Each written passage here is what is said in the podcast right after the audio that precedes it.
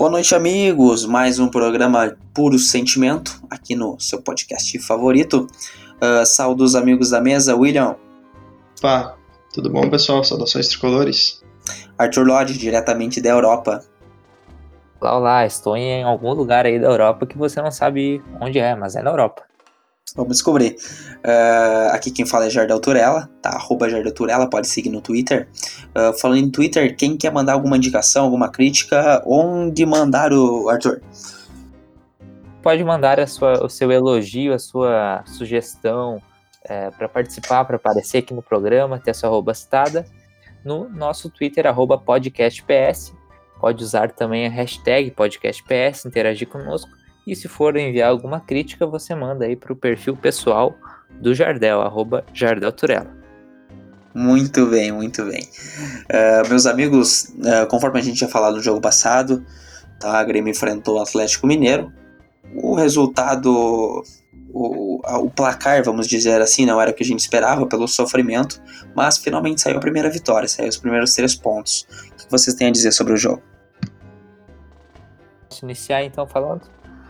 É, em relação ao jogo, acho que foi uma evolução, né? Não dá para dizer que, que, não, que foi uma partida perfeita, mas em relação a ele mesmo, o Grêmio melhorou, o Renato acertou ali na escalação, é, colocou o Rodrigues, né, o Tonhão na zaga, algo que a gente já esperava muito. É, no meio de campo, o Maicon foi um, o senhor do jogo, né? Ele, ele teve estatísticas de, assim, impressionantes e mostrando a importância dele pro, pro time. E acho que só o ponto negativo é a questão do André ali, né? Que, que acabou, enfim, não jogando, já não estava jogando bem, errou o pênalti, ficou um, um, clima, clima tenso ali, acabou saindo no intervalo e o, o Viseu teve a estrela, né? O Renato teve a estrela de colocar o Viseu e ele, ele fazer o gol e logo depois que entrou. Mas acho é. que a gente viu uma evolução aí do Grêmio em relação a ele mesmo aquele problema chato do André que ele continua jogando futebol vestindo a camisa do Grêmio, é isso, né? É, exatamente, ele ainda não, não, não, percebeu que não, não, é pra, não é pra isso, né? É o centroavante que não faz gol, né? Isso é uma coisa que me irrita, né? O é uma coisa que só existe aqui no Brasil, né? As famosas jabuticabas brasileiras. Não, mas ele ajuda no, no, pra recompor, ele faz a marcação, ele faz a parede, né? mas gol que é bom, não faz. Tá aí a crítica aos centroavantes brasileiros de Arthur, Lodge. Arthur Lodge. Isso foi pra. Ah, tá, tá, Arthur. Essa crítica. Uh, William, saiu a primeira vitória, meu amigo. Feliz. Cara, finalmente, né? Finalmente. Uma coisa que a gente tava já um pouco de ansiedade aí, esperando que viesse. Eu acho que ela se concretizou da melhor maneira Grêmio dos últimos tempos, né? O Grêmio ele teve a maior parte da posse de bola, ele teve uh, mais finalizações, que era uma coisa que vinha sendo cobrada né, há muito tempo. E olhando assim um contexto de jogo, onde a gente não leva em conta a fase em que o Grêmio está, nem a, o problema de reposição, por exemplo, de algumas peças na zaga, como foi o caso, por exemplo, assim da estreia do Rodrigues, né, o popular Tonhão, uh, devido à ausência dos outros uh, titulares e titular o Kahneman e reserva imediato Paulo Miranda, né, a ausência por lesão deles. Uh, dado o contexto exclusivamente do jogo, eu acredito que ele foi um jogo assim muito muito bom, muito assim que resgatou um pouco daquilo que a gente queria ver do Grêmio, né? Embora o resultado também não tenha sido mais elástico assim, o Grêmio criou as chances e teve a oportunidade de fazer inclusive mais gols, não os fez por uma questão, por exemplo, no pênalti, onde o André bateu e errou, né? Uh, teve outros momentos também que as jogadas poderiam ter sido finalizadas de outra forma, mas eu acredito que é uma vitória que dá um pouco de, de, de fôlego, né? de, de, de alívio também para o torcedor, porque a gente pode enxergar nela algum resquício daquele Grêmio que de certa forma, encantou não só os torcedores, mas a todos nos anos em que passou sendo campeão de todas as competições que disputou. Então, eu acredito que é uma vitória que vem aí para trazer o alívio que o torcedor estava precisando. E, em tese, é isso aí. o jogo fala por, meu, por si só. Também quero deixar meu comentário, tá? O Grêmio no no início do, do jogo lembrou aquele velho Grêmio, né? Com posse de bola ofensiva, uh, jogando pelos lados, finalizando, criando chances de gol, dando trabalho para o goleiro adversário, envolvendo o adversário. Então foi muito bom o primeiro tempo do Grêmio. Né? O final do jogo só, que, que eu acho que o time cansou também, que o Atlético conseguiu chegar ali, rondar a área gremista, não mostrou de mais perigo, mas rondou a nossa, a nossa área. Uh, mas eu acho que é, um, que é uma luz no fim do túnel. O Renato acabou colocando as peças que deveria ter colocado, né? Fazendo simples, fazendo feijão com arroz e, e acabou dando, dando certo. Uh, o William citou a entrada do, do Tonhão no jogo. O Tonhão não foi exigido, mas foi bem. Queria que vocês comentassem um pouquinho sobre ele. Cara, eu acredito que a entrada assim do de um zagueiro de origem na função do zagueiro de origem, por si só ela já é bem mais alentadora do que você ter que improvisar um jogador como Michel, que é um bom volante. Não vou dizer que é ainda o melhor Michel que já vestiu a camisa do Grêmio, mas uh, vem apresentando melhores resultados na, na função dele, que é ser primeiro volante. E o Tonhão ele foi pouco exigido, como você falou, mas eu acho que ele foi preciso naquilo que o Renato pediu para ele fazer, né? Em algum momento da transmissão, os repórteres chegaram a falar que o Renato deu instruções para ele para, de certa forma, se livrar da bola, né? Ah, fazer o fácil, fazer o feijão com arroz. E foi isso que ele acabou fazendo, né? Da, da forma dele, ele acabou fazendo aquilo que se esperava dele muito bem. Uh, o nível técnico dele, a qualidade dele, talvez na saída de bola ou no desarme, isso vai ser visto, acho, acredito que de agora para frente. Eu não sei se ele vai ser escalado como titular contra o Juventude, espero que sim. Eu acredito que seria um, uma boa, boa mostragem para ele. E eu acredito também que a questão da, da qualidade dele vai aparecer conforme vai ser, vão se dar as oportunidades. Eu acho que mais importante foi mais importante ele fazer essa estreia, né, tirar o peso mas o Renato orientou bem ele, né? Porque, pô, você tá jogando do lado do, do Jeromel, né? Não tem que feitar muito, não tem que não tem muito o que fazer, né? Mas é fazer o simples. É, até porque o Grêmio tava, tava precisando, assim, de um jogador da função. É, e ele vai evoluir, né? Com o tempo. Ainda não deu para, como o William falou, não deu para fazer uma amostragem. Até porque foi pouco exigido, mas, mas pelo menos dá para dizer, né? Para ele botar no currículo que ele estreou contra o Atlético e que ele marcou o Ricardo Oliveira, né? Então, acho que com o tempo ele vai evoluir, enfim, é, vai errar ainda, né, mas é, é uma primeira amostragem boa hein, aí do, do Tonhão. Aí, perfeito. Uh, bem como vocês falaram, né? Como o William falou ali, é, é, um, é muito bom quando você substitui um zagueiro por outro zagueiro de origem, né? Na questão de posicionamento ali já é um cara que está mais habituado não deve, não deveria, pelo menos, né, cometer erros uh, de quem não é da oposição. Uh, eu também acho que conforme ele for entrando agora com essas lesões corriqueiras do Paulo Miranda, ele vai ganhando ritmo de jogo e acaba sendo o futuro do Grêmio, né? A gente tá nessa incógnita aí se o, se o Kahneman sai na janela do meio do ano, se sai ano que vem. É um Kahneman é jovem, né? Bressan sempre assustando. O Bressan sempre assustando, né? Então, é, é, a gente lança toda hora meio campo, volante, né? O Grêmio é famoso por lançar vários volantes, uh, laterais, Alex Telles, Wendel, né? Atacantes de lado e agora também agora também zagueiro, né? Era uma posição que o Grêmio fazia tempo que não lançava alguém no, no mercado, alguém jovem principalmente. Não me lembro. É, agora pensando assim, não, não, não me lembro acho qual que, que Acho que o último que foi assim. Que depende, ele jogava também como lateral direito, mas o zagueiro foi o Fernandes, né? Pois é, pois é. E lateral a gente lançou dois, três, volante, Fernando, o Wallace, né? Matheus Henrique, Arthur, goleiro Marcelo Groy, enfim. Uh, posições que a gente costuma não, não costuma lançar é, é zagueiro mesmo e centroavante, né? E o mais eh, legal disso é que o Grêmio mantém aquela política de trazer eh, o Rodrigues é mais um desses desses atletas que o Grêmio traz, é, pega de outro clube e traz para a base, né? Traz para o grupo de transição, enfim, faz toda a parte de transição para depois lançar no profissional, né? Então tem toda uma etapa. E o Grêmio fez Exatamente. Eu me arrependo quando eu era criança, tá? Em vez de tentar entrar no Grêmio, eu devia ter tentado entrar no São Caetano, no Grêmio Barueri, alguma coisa assim, porque o Grêmio tá buscando muito adversário, muito jogador desses outros times. Vocês não acham tu isso? Tentou, tu tentou entrar no Grêmio já, né? Sim. É, eu só fui, faz isso. Fui barrado. É. Foi barrado por quê? Mesmo, né? barrado. Não, porque eu não tinha credencial. Uhum, entendi. Entendi, entendi. Aí, meus amigos. É, bom, a gente já falou do Tonhão agora e o momento que me deu mais raiva no jogo foi o pênalti perdido pelo André, né? Ele bateu como ele costuma bater, deslocando o goleiro com calma, só acabou pegando o tornozelo na bola, jogou a bola para fora da baliza. Ele bateu como ele costuma bater para fora. que não, vocês vou... comentassem sobre o André, sobre o Viseu. Não vou o Viseu comentar. entrou, fez gol. Não vou comentar que o André sempre erra pênalti porque ele tem dois pênaltis meio que decisivos na conta dele, né? Em duas decisões de pênalti.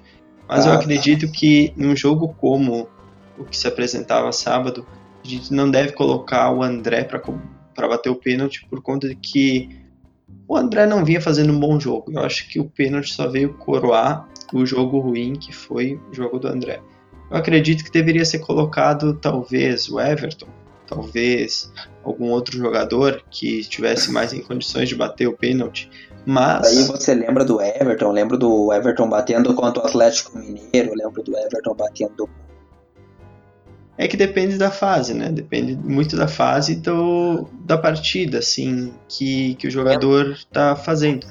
Eu acho que no momento o André não seria o mais recomendado para bater aquele pênalti, porque ele poderia ter uma uh, devido ao jogo que ele estava fazendo, poderia ter uma chance maior de errar aquele pênalti como veio a acontecer.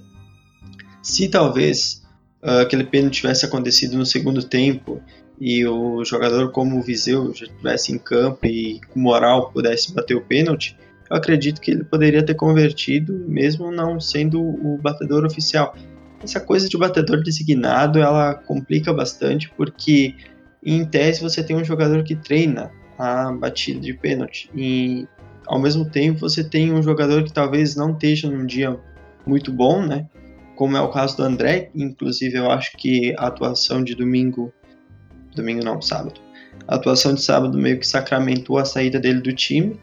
Provavelmente o Renato vai dar uma chance para o Viseu agora no jogo contra o Juventude. Se o Viseu corresponder às expectativas, o André muito dificilmente vai ser utilizado novamente como titular no Grêmio pode vir a entrar em jogos com o time alternativo, ou então entrar no decorrer de um jogo onde o Grêmio precise mais poder de fogo, mas eu não acredito que ele vá fardar a 9 já de, de saída. E muito pelas, pelo contexto do jogo, acredito que ele não deveria ter sido colocado para bater o pênalti como ele foi no, no carteiraço.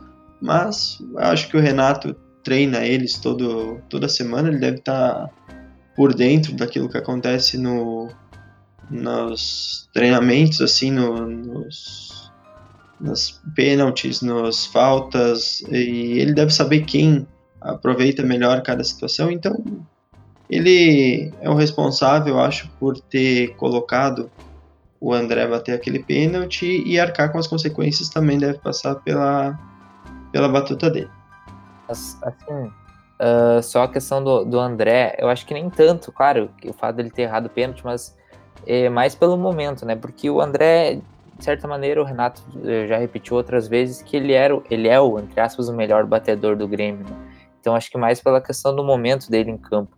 Mas é isso que mais, que mais me irrita, assim, não é nem o fato dele ter errado o pênalti, e sim a atuação e o fato de, de ele estar já vários jogos como titular do Grêmio, o Renato bancando ele, inclusive na coletiva antes antes desse jogo contra o, contra o Atlético, acho que foi depois do jogo contra o Juventude, que ele falou que, que ele estava satisfeito com o rendimento do André, e aí vai ser estranho do, dois jogos depois ele colocar o Viseu, né? Por mais que o Viseu mereça, uh, por ter entrado, ter feito o gol, então tá num momento melhor, mas vai acabar... De certa, É, contradizendo um pouco É no que de certo- dele. Isso. Mas eu acredito que, de certa forma, o Renato ele tenha falado aquilo que ele falou no jogo de quarta-feira, bem como ele também falou no jogo de domingo contra o Ceará. Eu acredito que a maioria das coisas que ele falou, ele tenha falado da boca para fora, porque se ele viu o mesmo jogo que a gente viu pela televisão, ele com certeza vai, vai ter que mexer aí nas peças para poder tirar um rendimento maior do time. Já foi provado que com esse time aí, o Grêmio não vai conseguir sequer uma boa posição no Brasileirão, que dirá ir longe nas competições, porque o futebol que é apresentado é pífio, é patético. E o Renato pode ter falado aquilo para, de certa forma, blindar o grupo e chamar a atenção para ele. Nesse meio tempo, ele pode corrigir, ele pode trocar algumas peças e, se apresentar um resultado melhor, como aquilo que aconteceu no sábado, ele pode, pode de certa forma, mudar um pouco o discurso dele, né? Porque a partir de então os resultados começam a aparecer. Até porque o, o Viseu, né, foi sacado do time exatamente por, por perder Por muitos gols, por desperdiçar eh, oportunidades como foi contra o Rosário. Então a gente fica nesse rodízio aí, quem é o menos pior. O Né? Viseu foi sacado por ser muito bonito. O Renato tava com ciúme dele. Preconceito, né? Muito preconceito. Eh, então a gente fica nesse, nesse rodízio aí de, de tira centroavante, troca por outro. E na verdade não é por mérito deles, e sim por demérito do, do, do rival na posição, né? A gente tá trocando porque o que tá entrando tá sendo insuficiente, tá perdendo oportunidade, tá jogando mal. Hum, verdade é tomara, que, que- o, tomara que o Viseu entre agora, né? Consiga ah, jogar bem, enfim. Mas eu acho incrível que assim a- o critério do Renato para trocar um jogador por outro é totalmente ah, no mínimo disparelho, porque assim você tem um André que jogou, sei lá, 10 jogos e marcou um gol. Aí você, por uma ou duas atuações ruins consecutivas, você troca ele pelo Viseu. E aí você dá pro Viseu ah, um jogo e meio de amostragem onde ele faz um gol e no outro jogo ele joga mal e ele já é sacado. Os critérios para que se mensure o futebol de um e de outro não são iguais. Eles não são assim sequer justos, que dirá assim colocá-los em patamares iguais de comparação. Eu acredito que o André ele tenha sido mais utilizado porque ele já vinha no grupo, ele, o Renato tem uma confiança nele e tal, mas já foi mais do que provado que o André, embora não, não goste de tecer a crítica, porque pode ser que ele venha queimar minha língua no próximo jogo, mas o André fazendo o papel dele conforme o Renato pediu é insuficiente para o Grêmio. Já foi provado que não é uh, o tipo de futebol que dá resultado no Grêmio hoje. Talvez desse certo com o Jael, mas não dá certo com ele. Assim como talvez ele possa ser utilizado de uma outra forma, talvez mais de frente para o gol, mais finalizando, em que ele possa vir a dar certo e que um outro jogador da posição, vamos usar o Viseu hoje, mas poderia ter sido Jael no passado, como por exemplo o Viseu, não renderia tanto. Não estou dizendo que ele não vai render, mas ele não renderia uma questão assim paralela, né? Traçando um paralelo entre as duas situações.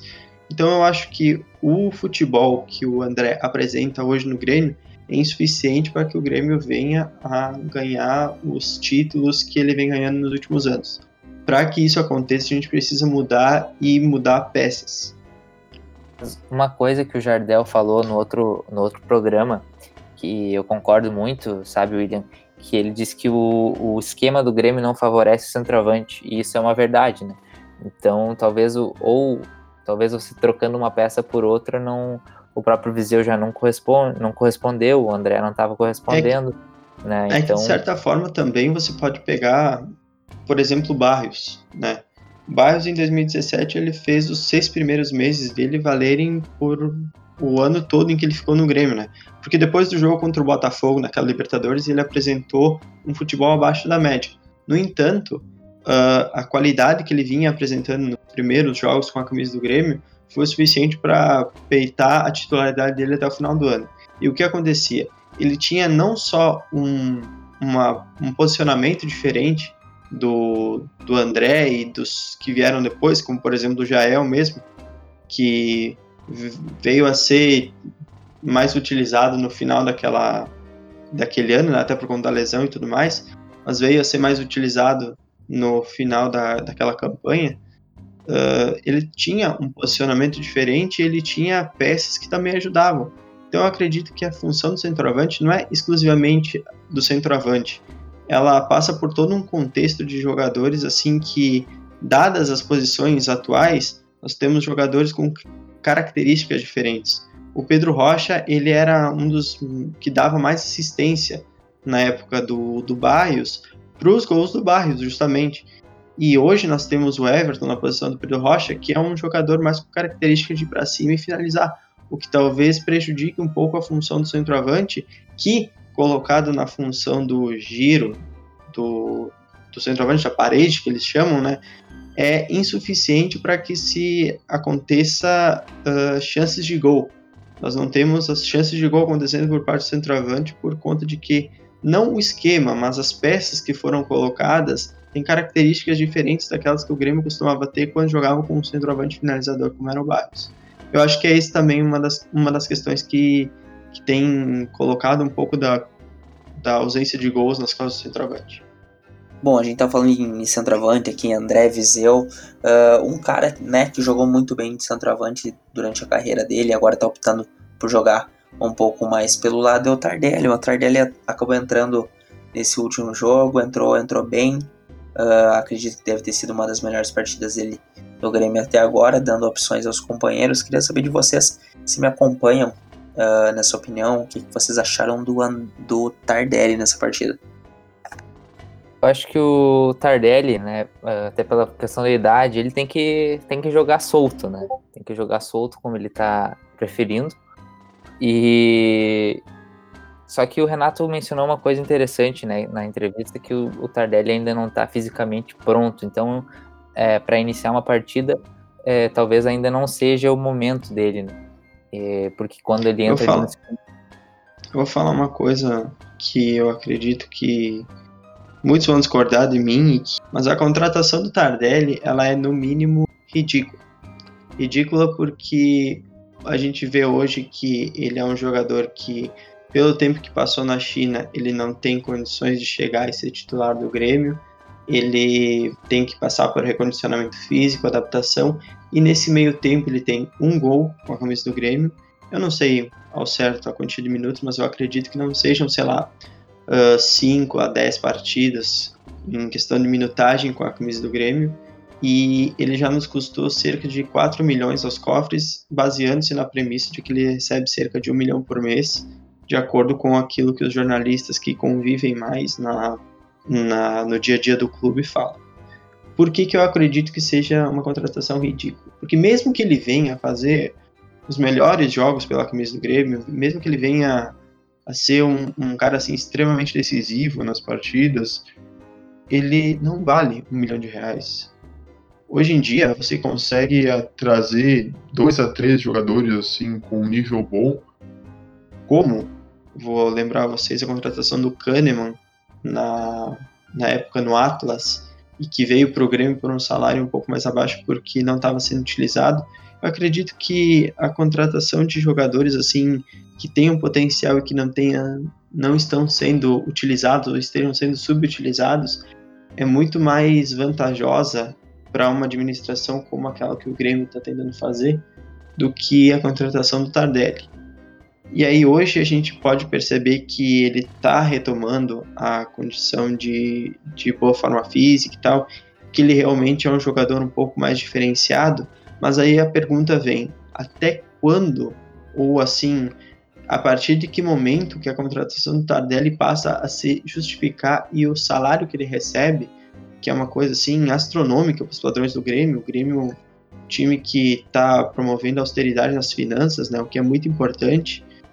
Uh, até que ponto que a contratação do Tardelli e o pagamento desse salário exorbitante vale a pena para a gente ter um jogador, de certa forma, diferenciado? Sim, a gente pode considerar ele como jogador diferenciado, até pela questão das convocações para a seleção e tal, em uma posição que nunca é fácil, porque hoje no Brasil nós temos uma certa uma certa competição de, de jogadores que jogam em grandes clubes da, da Europa, né? E que no passado recente também tínhamos jogadores muito bons na posição. Então você você ser chamado para ser centroavante na seleção brasileira não é qualquer coisa. Mas eu acredito que a contratação do Tardelli não se justifica. Então, para mim, a atuação dele sábado, apesar de boa, ela ainda não justificou a chegada dele no, no Grêmio. Eu, eu ouso discordar. Eu acho que é importante ter jogadores diferenciados. Eu acho que esse é o diferencial do Grêmio, a austeridade é, relacionada com, com, Você tem que ter bons jogadores porque é eles na hora decisiva que vão aparecer, né? Então, no momento é decisivo, do mata-mata, é, tá precisando ali do gol, você não vai chamar um, um, jogador da base, um jogador que não tem pouca experiência. É, lógico que você não pode lotar o grupo de jogadores é, caros, né? Tipo que nem o Cruzeiro fez. Mas acho que é importante ter algumas peças. E acho que o Tardelli se, se enquadra nessa, nesse quesito. Não, eu até, até concordo com a tua pontuação, Arthur, porque em um momento em que é exigido, a gente precisa de um jogador um pouco, um pouco mais diferenciado. A questão que eu proponho é que talvez a, a questão do, da adaptação e da, da questão física também que ele tem passado, né? Hoje, o Tardelli, ele não tem, acho que um, ele deve ter um ou dois jogos completados, assim, com o Grêmio em questão de, de minutos. E eu não sei se ele chegou a ser titular em alguma partida e depois venha a ter finalizado a mesma partida sem ter sido substituída. Eu não sei se isso aconteceu. A questão que eu estou propondo é que ele é um jogador bom, diferenciado, mas que recebe muito e que não tem. O Grêmio não tem conseguido aproveitar o futebol dele, e isso que a gente já teve alguns momentos decisivos desse ano, né? Como, por exemplo, ali na época da classificação para Libertadores, nós tivemos dois ou três jogos em que nós estávamos jogando não só o, a vida na Libertadores, como também o planejamento do ano, né? E hoje daí nós temos um jogo contra a Copa do Brasil, na Copa do Brasil contra o Juventude, que ele também não pode atuar. E nós não temos conseguido dar sequência para esse jogador que tem sofrido com lesões e, e questão da adaptação. Então, até que ponto que a contratação dele, nesses termos em que foi feita, é justificada? Será que talvez pelo mesmo preço a gente não teria conseguido contratar um outro jogador que já viesse pronto, um jogador que a gente já pudesse aproveitar? Entende? Nesse sentido que, que eu propus a reflexão.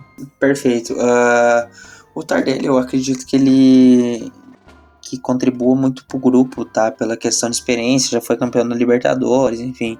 Então acaba contribuindo bastante para os mais jovens, assim como o Maicon acaba contribuindo muitas vezes, deixando não jogando, deixando um pouco a desejar no preparo físico, mas esses jogadores são importantes porque acabam passando tranquilidade e experiência para jogadores que estão subindo agora como é o caso do Tonhão, como é o caso do Matheus Henrique, do GPR, enfim, são, são jogadores onde os mais novos respeitam, acabam servindo de exemplo, né? Aí se é pra passar a tranquilidade, aí tu chama um psicólogo, alguém, né, pra fazer o acompanhamento. Saíram gladiadores. e foi rebaixado. E foi. Uh, bom, vamos a continuidade aqui. Uh, amanhã o Grêmio enfrenta o Juventude pela Copa do Brasil, primeira partida 0 a 0 Quais são as suas projeções para amanhã? William e Arthur, que esperar do Grêmio para amanhã? Cara, eu acredito que o Grêmio ele venha embalado.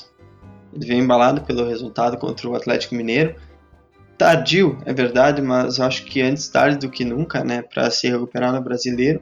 E se o Grêmio entrar com essa mesma pegada e com as mesmas mudanças que ele promoveu no jogo contra o Juventude, se se ventila depois do treino de hoje que talvez ele vá utilizar o Montoya como volante, ele vai utilizar o Viseu como centroavante, né? Vai usar de novo o Tonhão na zaga. Eu acredito que essas mudanças vêm para promover uma, um equilíbrio no time do Grêmio, né? Eu acho que, se eu não me engano, se ele entrar com essa formação, vai ser a primeira vez que o Grêmio vai entrar sem jogadores improvisados, assim, depois de muito tempo, onde, onde nós tínhamos o Michel improvisado na, na zaga, nós tínhamos uh, o André improvisado como jogador de futebol, né? Então, assim, nós temos nós temos uma, uma condição nova para que o Grêmio volte a apresentar um bom futebol. Nós temos um fato novo, que provavelmente, dadas as condições da, da partida, né, o Juventude vai vir para tentar fechar a casinha e buscar no contra-ataque, ou então segurar o empate, tentar nos pênaltis. Mas o fato é que o Grêmio vai ser um time um pouco mais, mais ofensivo nesse jogo. E tem tudo para ser um jogo assim que o Grêmio vai retomar o bom futebol que jogou contra contra o Atlético Mineiro e o futebol que vinha jogando, né, antes dessa desse período aí que nós passamos, onde onde tivemos vários problemas na montagem do, do time e também a questão da atuação de, de determinadas peças. Acredito que vai ser um bom jogo. Acredito que os fatores para que o jogo possa ser bom para o Grêmio, eles já, já estão sendo analisados e provavelmente vão entrar em campo junto com o time amanhã. Uh, eu acredito que é um, esse é um jogo aí que é lógico, mata-mata é sempre complicado, mas eu acho que o Grêmio tem, tem totais condições aí de fazer um bom jogo, ganhar, se possível, né, uh, ganhar com, com, uma, com uma diferença de gols maior, né, para dar aquela tranquilidade, para focar também no, no, no, brasileiro, né, que tem mais três jogos aí até a parada da Copa América. E e acho que é importante as mudanças que o, que o Renato está promovendo na equipe, principalmente colocando cada um no seu quadrado, né? O, o Tonhão na zaga. Mas, enfim, acho que, que tem tudo aí para ser um, um, bom jogo do Grêmio, né? Se Deus quiser sair classificado aí para as quartas de final. E com sem André, né? Com o Viseu no ataque com o Tardelli entrando no segundo tempo. Até acho que uh, o Montoya ali que o William falou é, não vai começar jogando, mas acho que é uma boa testar ele como volante, de repente, para entrar no segundo tempo. E vai jogar Michel e Maicon, provavelmente. E na, a única dúvida, né, Jardel, é o, o na direita o Alisson, né? Ele, ele saiu do último jogo com uma lesão. E não sei se ele vai jogar, né? Espero que jogue. Mas se não jogar, o Renato tem a opção de, de colocar o, o PP ou o Tassiano, né? Eu sou, sou muito parcial. Eu sou muito parcial, né, para opinar sobre quem deveria jogar, né? Porque todos sabem de que eu sou dono aí do fã clube do Tassiano. Então eu deixo para vocês decidirem se o, se o Tassiano deve jogar ou não. São dois jogadores, né, que, que têm características um pouco diferentes. O Tassiano uh, joga mais ali no meio, o PP é um jogador mais agudo. Me agrada muito o PP, tá? Então, se o Renato fizer um meio-campo com. Com. Maicon, Maicon e Michel, né? Eu gostaria de ver o Grêmio um pouco mais agudo pelo lado direito também. Eu preferia a entrada do, do PP. É um jogador jovem que me agrada bastante. Eu gosto bastante do futebol dele. Acho que a questão do Grêmio hoje Pode falar, tio, pode falar. Não, ele é bem ofensivo, com dois, dois pontos espetados ali, né? Então também seria uma escalação bem para realmente buscar o resultado. Né? Eu só acredito que o Grêmio ele tem tido uma postura nos últimos jogos que tem me deixado um pouco acomodado, que é na questão da lateral, né? O Grêmio hoje tem laterais assim que atacam bastante, do, ambos os lados, o Juninho Capixaba de um lado, o Leonardo do outro, mas que na hora de recompor ambos são uma negação, né? Para se dizer o mínimo. A gente tem, por exemplo, uh, vamos retomar aquele jogo contra o Ceará, né? Que um dos lados, o lado direito, se não me engano, a gente tem o Jeromel fazendo a cobertura do Leonardo e enquanto o Jeromel faz a cobertura entram dois atacantes, aliás, dois jogadores de frente do Ceará que acabam meio que sobrecarregando aí o Michel, que estava fazendo a zaga na, naquele momento. Nós não temos o Juninho Capixaba voltando para ajudar, então nós, nós temos um poderio ofensivo do Ceará proeminente em relação à defesa do Grêmio e que acabou ocasionando o gol, né? Então, eu acredito que o Grêmio deveria colocar os seus laterais um pouco mais, assim, uh, recuados para que se pudesse montar um esquema um pouco mais sólido defensivamente E aí, lá na frente, a gente poderia pensar em colocar, talvez, como o Maicon provavelmente vai estar distribuindo a bola, a gente poderia colocar os dois pontas, mas sem o auxílio dos laterais para fazer aquele famoso 1-2 que acontece no fundo do campo, porque isso pode ocasionar contra-ataque que o Juventude já vai estar postado para para aproveitar, né? O jogo deles com certeza amanhã vai ser na base do contra-ataque, vai ser na base da correria e depois se defender o máximo que ele puder. Então eu acredito que se o Grêmio tiver a inteligência de postar os laterais um pouco mais recuados e deixar os pontas uh, fazendo exclusivamente o serviço deles, o Grêmio vai, vai crescer bastante na, nas partidas que, que ainda estão por vir. Aí, perfeito. Uh, tá. Uh, então é obrigado a olhar.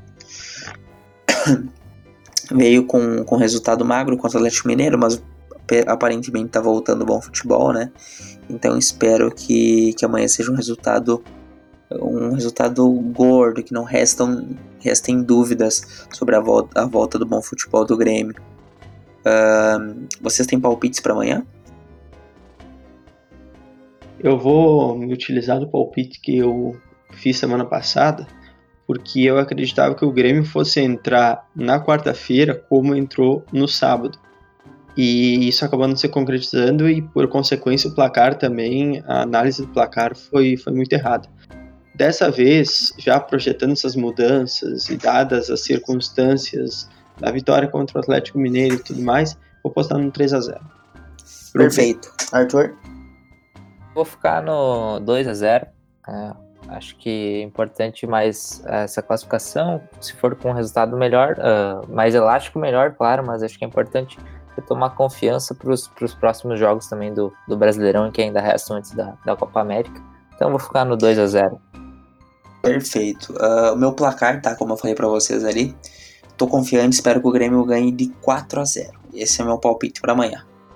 4 a 0 dois gols do Viseu para selar o novo titular do ataque gremista. Uh, e aí, quem mais? O Jeromel faz um de cabeça.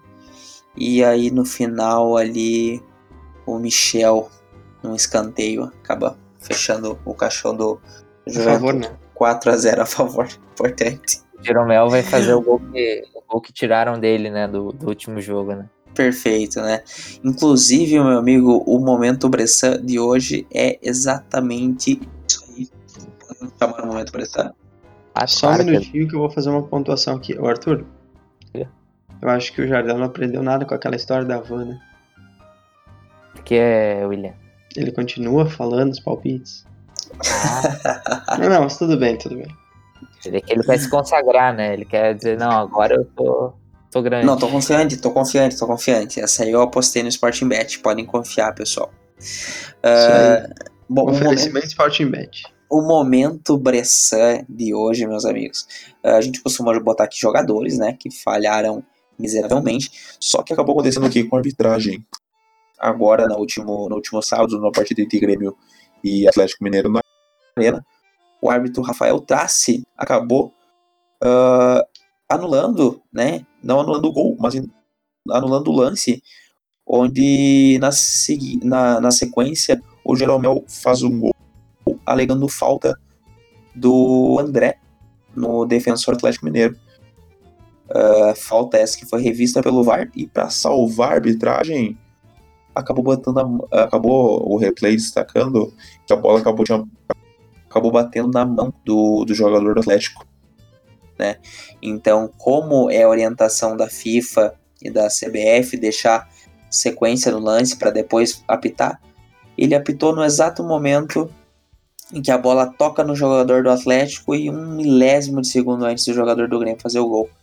Então, caso não houvesse esse toque de mão, o Grêmio teria o gol anulado, né? Não valeria o gol. E a bola seria para o Atlético Mineiro, isso? É disso, isso né? Aí, isso aí. Então o Grêmio seria prejudicado num erro imbecil, um erro uh, digno uma de lambança. Uma lambança. Impressionante, né? Ele conseguiu apitar no exato momento que a bola estava passando na frente da zaga do Atlético. Isso aí. E sempre lembrando que esse problema com o VAR ele tem acontecido não só nos jogos do Grêmio, muito embora a gente tenha presenciado muito mais assim nos jogos do Grêmio, porque a gente acompanha, porque a gente está inteirado sobre todos as, os aspectos do jogo, mas se a gente for fazer uma análise, por exemplo, em Botafogo e Palmeiras também, eu não sei bem ao certo, porque eu não estava acompanhando o jogo, mas eu acredito que tenha sido um lance mais ou menos assim. A bola seria do Botafogo, eu não me lembro se ele marcou um tiro livre indireto ou algo assim. A bola seria do Botafogo, uma falta de ataque, algum, das, algum desses cenários.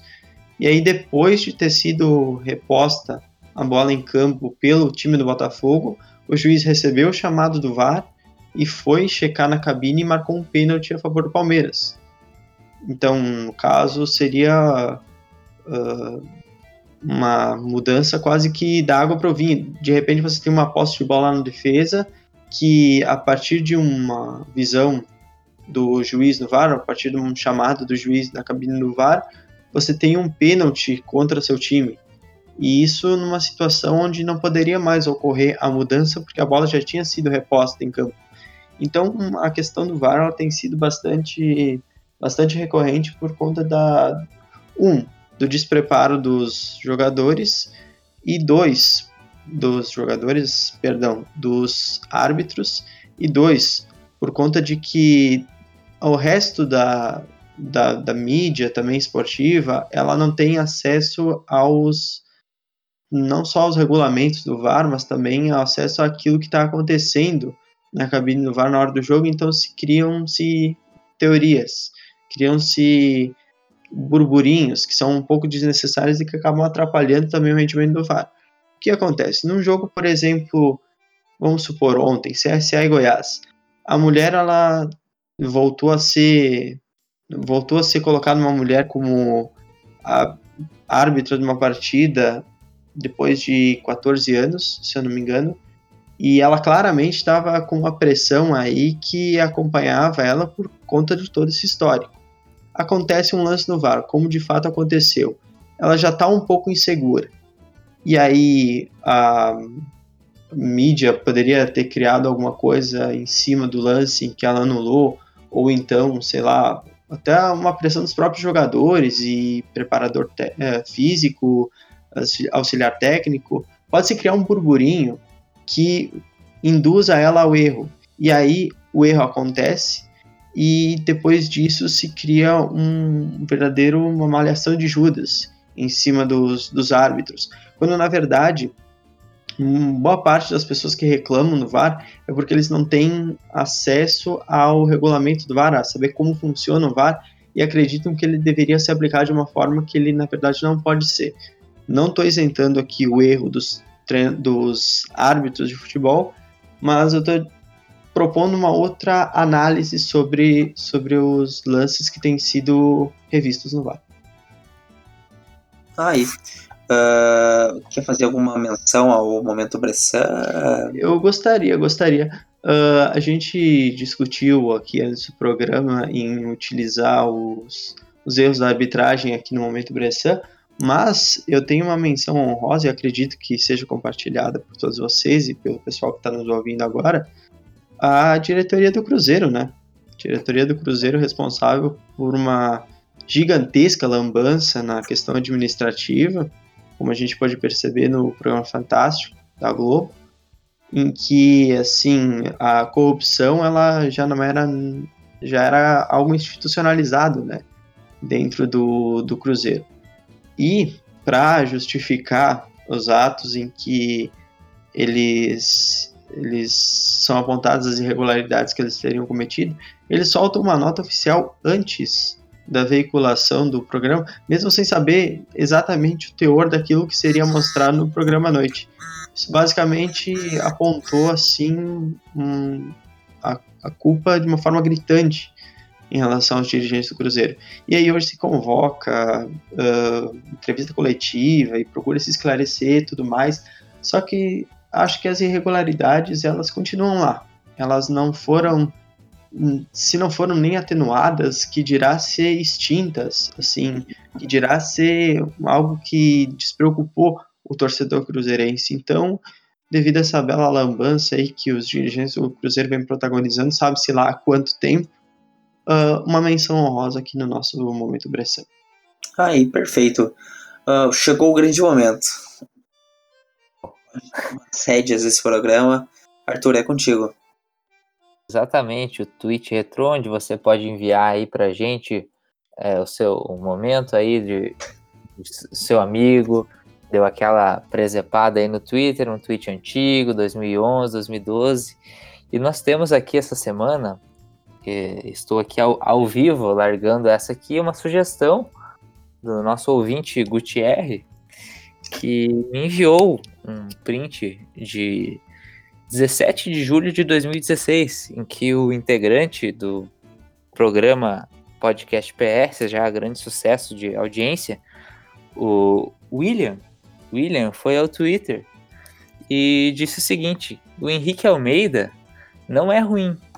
Tinha uma média de um gol a cada dois jogos no coxa. Ninguém desaprende a jogar, tem que dar ritmo para ele. E aí o Gutierrez respondeu que se o William gosta de Bressan Henrique, a única solução é sacrificar. Né? Detalhe pro fato de que a gente estava discutindo sobre centroavante, sobre fazer gol, não fazer gol, o William tem então aí a solução, que é, né, em vez de André, em vez de Viseu, em vez de Tardelli, botar o Henrique Almeida, né, dar ritmo para ele.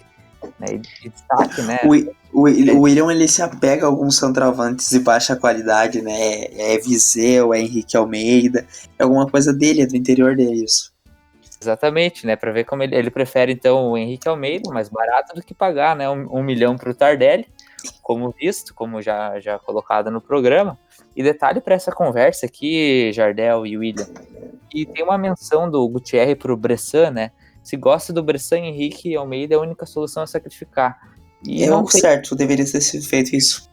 Exatamente, mas não tem nenhum tweet ali entre essa conversa que fale em Bressan, e acredito que esse tweet tenha sido excluído, ou, ou enfim, o site Twitter deve ter bloqueado, porque deve ter sido algum elogio ao Bressan feito por, pelo nosso integrante, e que o Twitter, né, visto, achou que era spam, era algum robô que falou bem do Bressan, né, porque só pode ser um robô para falar bem do Bressan, mas o fato é que o Bressan entrou ali na conversa, não sabemos como, né.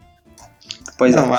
E, e, é, uma pergunta, uh, com quantos Henrique Almeida daria para trazer com o Tardelli? Cara, eu não sei te dizer ao certo porque eu não tenho acesso às informações. Uh, eu só vou dar uma contextualizada rápida aqui no negócio. Eu sei que o que está escrito está escrito, mas com relação ao Bressan, eu não sei o porquê. Inclusive o Jardel, integrante dessa mesa aqui, já que estamos lavando uma roupa suja, vamos, yeah, vamos yeah. colocar no balai também. Eu não sei o porquê o Jardel e o Gutierre atribuíram a mim uma suposta uh, simpatia pelo Bressan. Eu sempre, eu sempre, no caso, pontuei, nas vezes em que eu falei, que o Bressan ele não era necessariamente o melhor dos zagueiros que, que a gente poderia ter. Nunca falei isso. Pausa, falei. pausa. William Machello, 19 de agosto de 2017, abre aspas.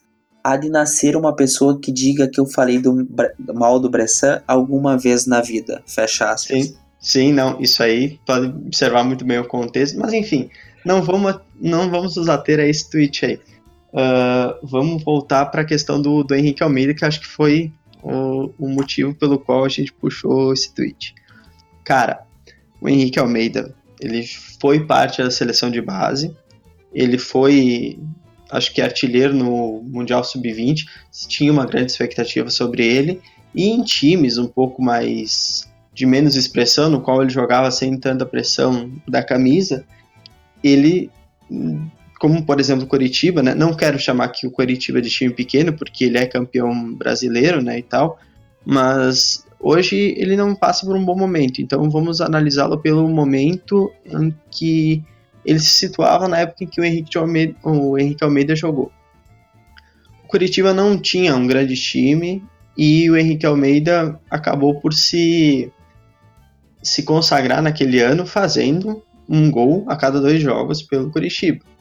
Aí depois disso, o co-irmão tentou trazer e vamos lembrar que houve uma disputa entre Grêmio e Inter para se trazer ele. o que houve aquela vez? Eu não me lembro quem era o treinador. Acho que era o Roger ou o Felipão, um dos dois. Só sei que não foi dada a minutagem necessária pro Henrique Almeida, como não está sendo dada pro Viseu. Isso aí é algo que você pode pesquisar. O Henrique Almeida acho que não jogou uh, 10 partidas pelo Grêmio. William, depois- William, William. E depois Legal. disso, e depois disso, ele passou por toda aquela questão lá que ele andou fazendo sinal para torcida e tal, que acabou inviabilizando a manutenção dele aqui nos lados da arena. No entanto, depois disso ele saiu, ele não mostrou aquele bom futebol. No entanto, a expectativa que se tinha sobre ele era grande. E dentro desse contexto, a gente pode analisar que inclusive a contratação foi disputada pelos dois times aqui de Porto Alegre, o Grêmio e aquele outro.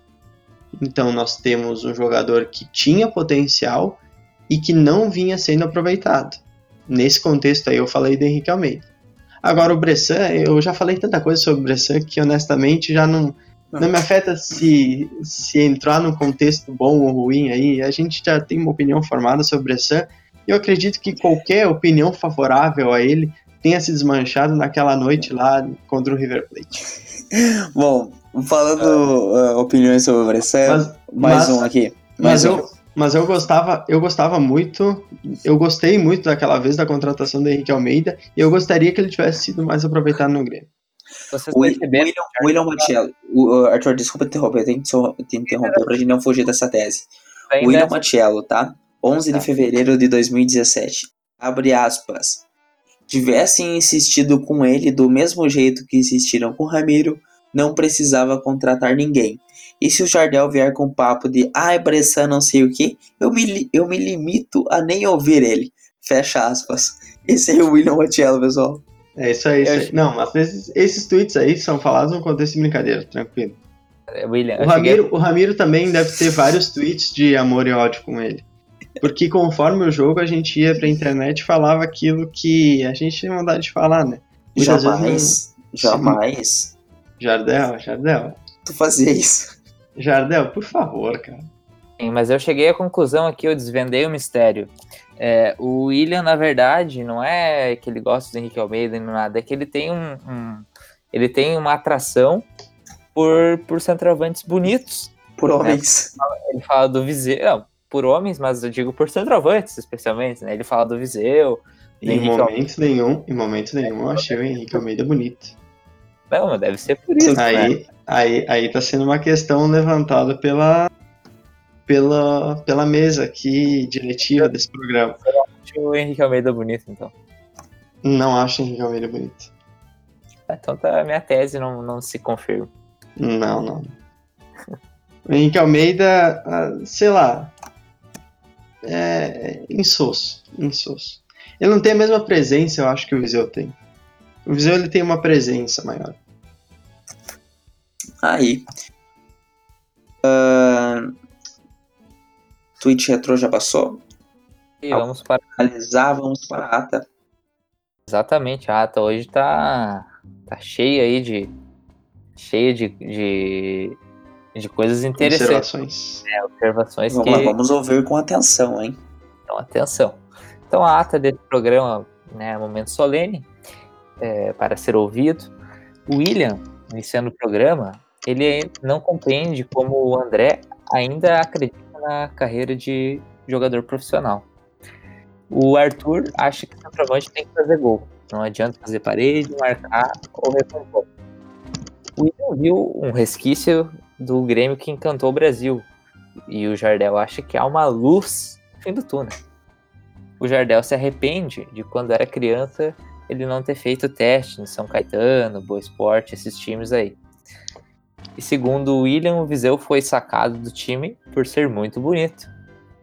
O Arthur, ele concorda com a tese de Jardel de que o esquema do Grêmio não favorece centroavante. Para o Arthur, o Tardelli tem que jogar solto. William tem uma opinião impopular sobre o Tardelli. É, apesar de ser diferenciado, segundo William, ele acha que foi o Tardelli foi uma contratação ridícula. E o Arthur e o Jardel discordaram. O Jardel acha que o Maicon ele contribui por passar tranquilidade para os mais jovens. Já o Arthur acha que se é para passar tranquilidade, tem que contratar um psicólogo. Uh, Para o William, se o Michel estava sendo improvisado como zagueiro, o André está sendo improvisado como jogador de futebol. O Arthur é um pouco parcial para opinar sobre a possibilidade do Tassiano jogar, visto que é dono do fã-clube do Tassiano. E o Jardel acaba preferindo o PP porque o PP é agudo. William quer laterais recuados, porque o Juventude vai jogar no contra-ataque. E o Jardel quer um resultado gordo. E pelo que vimos no tweet retrô, William acredita que o Henrique Almeida pode ser uma solução para o ataque do Grêmio. E o Jardel fez a grande indagação: quantos Tardellis valem o Henrique Almeida? Para Arthur, só um robô, só um robô para gostar do, do Bressan. E finalizando a discussão do tweet retrô, explicações que não valem colocar aqui no, tweet, no na ata, esse momento solene, as explicações, a réplica do, do William, o Arthur acabou desvendando que o William gosta, na verdade, de centroavantes bonitos, como o Viseu e o Henrique Almeida. Mas o William, o William não concorda porque acredita que o Henrique Almeida não é bonito na opinião dele. É isso aí, assino e dou fé para essa ata aqui, não aceito discussões, está assinada e agora, como de praxe, eu vou lá registrar. Muito bem, Arthur Lodge, mais uma mata genial, hein, William? Isso aí, isso aí. Bom, o programa vai ficando por aqui. Amanhã assistiremos Grêmio e Juventude e voltaremos no próximo programa com a análise do jogo de amanhã. Algumas considerações finais, meus amigos?